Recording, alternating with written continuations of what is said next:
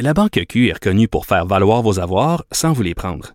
Mais quand vous pensez à votre premier compte bancaire, tu sais, dans le temps à l'école, vous faisiez vos dépôts avec vos scènes dans la petite enveloppe. Hmm, C'était bien beau. Mais avec le temps, à ce compte-là vous a coûté des milliers de dollars en frais, puis vous ne faites pas une scène d'intérêt. Avec la Banque Q, vous obtenez des intérêts élevés et aucun frais sur vos services bancaires courants. Autrement dit, ça fait pas mal plus de scènes dans votre enveloppe, ça. Banque Q. Faites valoir vos avoirs. Visitez banqueq.ca pour en savoir plus. Mario Dumont, un vent d'air frais. Pas étonnant que la politique soit sa deuxième nature. Vous écoutez Mario Dumont et Vincent Dessureau.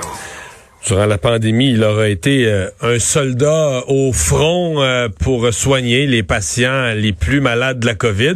Il aurait été en même temps un, un sage pour euh, réfléchir à haute voix sur ce que la pandémie signifie, sur qu'est-ce qu'il faut, comment il faut l'approcher. Le docteur Mathieu Simon est chef de l'unité des soins intensifs de l'Institut universitaire de cardiologie et pneumologie de Québec. Bonjour, docteur Simon. Bonjour, M. Dumont. Merci pour la trop généreuse introduction. Ah, la trop généreuse introduction. Euh, réflexion générale aujourd'hui sur la, commémoration euh, utile, nécessaire de, faire ça? Décent. Euh, très décent, parce qu'écoutez, on a perdu plus de 10 000 euh, Québécois. À côté de ces, ces 10 000-là, il y a des familles de 10 000 euh, Québécois qui sont souffrantes. Et puis à côté de tout ça, il y a tous les gens qui ont eu des deuils à subir pendant la pandémie, euh, qui vont du, travail à la normalité, au sport, à, la proximité.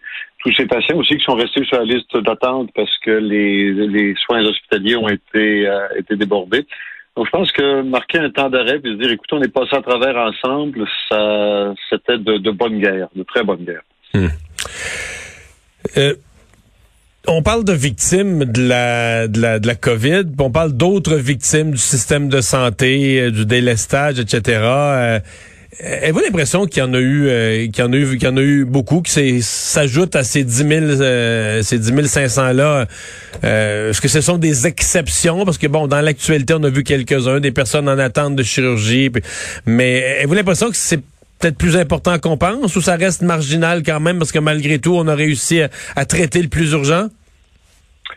Je pense qu'on a réussi à traiter le plus urgent. Je pense que ce qui a, euh, ce qui n'est pas encore comptabilisé, c'est tous ces gens qui n'ont pas pu voir euh, leur médecin pour euh, leur parler de leurs symptômes, puis faire des, dépistages précoces de maladies qui auraient pu être plus à temps. Puis ça, on va le savoir Malheureusement pas maintenant, on va le savoir dans les, prochains mois, les prochaines années, quand ces maladies-là vont finir par devenir symptomatiques. Le, Québec est très bon en dépistage précoce de maladies. Puis donc, quand on prend une maladie au, début, il y a des interventions plus faciles et plus utiles à faire que quand on la prend trop tard. Alors, c'est ce qui nous fait peur, mais pour l'instant, la comptabilité n'est pas faite. Hmm. Vous avez travaillé en, soins intensifs. Question comme ça, parce que ça fait ça fait euh, un an sur 10 ou sur 100 patients qui entrent aux soins intensifs, c'est quoi en, en, chiffrons le pourcentage qui en sortent euh, qui en sortent rétablis versus ceux qui qui passent pas à travers? Le Québec a affiché un des plus bas taux de mortalité aux soins intensifs par COVID. Ah oui? Euh, oui, écoutez, on est on se situe entre, dépendamment des centres, là, entre 17 et 20-22% de mortalité. Donc, à peu près 80% des personnes qui y sont rentrées en sont sortis. C'est deux fois mieux que ce qui s'est passé en Italie quand, quand la Lombardie, là, euh, Milan et entre autres, ont été assiégés par le COVID au tout début. On se souvient des images là, du mois d'avril euh, 2020 qui, qui, les gens mouraient dans les cours des, des, des, ouais. des hôpitaux sans avoir eu accès aux soins. Ça, c'est euh, jamais arrivé ici. Il n'y a jamais une personne, il n'y a pas un Québécois qui n'a pas été intubé faute de faute de ventilateur ou d'équipement ou de place en soins intensifs. Là on est passé proche. On a passé proche de manquer de personnel, passé proche de manquer de médicaments, passé proche de manquer de lits jusqu'à un certain point. Euh, mais encore là, plus de personnel que de lits. Euh, mais jamais il y a personne qui a été... Le, fameux protocole de, de triage n'a jamais été euh, appliqué. On s'est -hmm. préparé parce que au début janvier, on a eu, on a eu bien peur après les fêtes, mais ça, les Québécois ont eu la sagesse d'éviter le pire. Bon. Parlons, parlons des, des, deux groupes. Je fais des chiffrons. Là, 80% aux soins intensifs s'en sortent, 20% euh, décèdent. Parlons des deux groupes. D'abord, ceux qui décèdent, on se comprend que ça veut dire que vous, ils rentrent aux soins intensifs, ils sont intubés. euh, passent pas à travers, mais lorsqu'ils sont intubés, tu peux pas être intubé et être conscient. C'est pas vivable, faut les mettre dans le coma par la force des choses. Donc ils décèdent en situation de coma? Il y, a, il y en a pour euh, tous les, les cas d'espèce. Il y a des gens qui arrivent extrêmement malades et qui décèdent dans, dans 48 heures sans jamais avoir pu être réveillés. En soins intensifs, maintenant, les, les, les, modalités de support de la vie sont immenses. Et le plus souvent, quand on, quand on perd un patient en soins intensifs, maintenant, c'est pas à bout de ressources, c'est parce que le patient et sa famille placé devant la, la somme des, des, déficits qui ont été accumulés, une insuffisance rénale, une paralysie, une insuffisance respiratoire, décident que pour eux, pour leur qualité de vie, ils ne veulent pas pousser plus loin. Ils disent, je me suis battu, mais le résultat que vous me promettez n'est pas bon. Et dans ce cas-là, c'est un moment très humain. Euh, puis les soins intensifs, beaucoup de personnes voient ça comme des euh, du traitement avec des machines, de la technologie, puis il y a beaucoup d'actions. Mais ça nous ramène aussi sur l'humain parce que même si on a les machines, ça ne veut pas dire que l'homme qui est ou la femme qui est euh, qui est devant la machine a envie de la machine, puis a envie de la machine à long terme.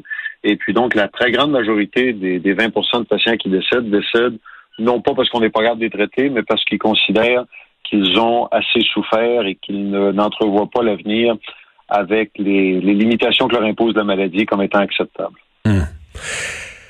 Euh, L'autre 80 Là, il y en a, puis pas nécessairement juste des gens euh, très âgés et qui passent. Moi, j'ai entendu des récits, mais des gens qui passent un temps énorme aux soins intensifs, euh, qu'on compte non pas en jours, mais en semaines, euh, qui en ressortent. je disais, oui, ils en ressortent vivants, puis ils sont certainement très reconnaissants, mais ils en ressortent poqués. Là. Oui, c'est dur. Hein. C'est la durée moyenne d'un survivant de la COVID aux soins intensifs, c'est à peu près deux semaines, deux semaines et demie. Puis, les plus longs? ce qui est plus long, ce qui est écouté deux à trois fois plus long que ce qu'on ce qu'on vit. Non, non, ma question, je disais les plus longs, les, écoles les plus longues que vous avez vues, euh, quatre semaines, cinq semaines, j'ai entendu ça, ça existe, ça? Il y a, a quelqu'un à Montréal qui a fait à peu près 136 jours de soins intensifs, donc euh, à peu près avec les quatre mois. Là. Alors ça, c'est immense. Puis calculer que pour une journée passée aux soins intensifs avec le niveau d'intensité euh, d'un COVID, ça prend une semaine de réadaptation pour réapprendre à marcher, à s'alimenter par soi-même, à dormir comme il faut. Alors effectivement, les survivants, euh, on, on, sait de d'autres maladies que des personnes qui passent aux soins intensifs dans un contexte comme celui-là ont plus de chances d'avoir un syndrome de stress post-traumatique que euh, les militaires qu'on a déployés en Afghanistan ou ailleurs ah, dans les zones de guerre. Ouais. C'est puis ça c'est quelque chose qui est sous-estimé et qui personnellement m'a toujours intéressé parce que vous savez sauver un patient de soins intensifs c'est c'est bien puis c'est pour ça que je suis là-dedans. Mais c'est un homme ou une femme que je veux revoir revenir à une vie la plus normale possible. Puis il manque de ressources pour euh, pour prendre soin de ces, ces, ces gens-là. Ils se sentent déjà assez bien d'avoir survécu, assez chanceux. Ils ont vu leurs proches qui se sont euh, présentés à, leur chevet, un peu moins pendant le COVID, mais qui sont restés anxieux pendant des semaines. Ils veulent pas trop demander, ils veulent pas parler de leur cauchemar, de leur tristesse, de leur euh, de leur déception. Puis on peut les aider. Il suffit qu'ils se manifestent. Puis j'invite ceux qui vous écoutent, qui pourraient avoir cette situation-là devant eux, à se manifester. Il y a des mmh. ressources, il faut juste aller les chercher.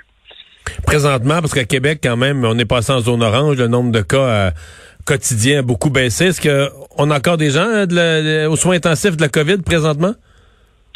Dans la grande région de Québec, il y a au dernier décompte trois patients aux soins intensifs qui évoluent progressivement vers, vers une récupération.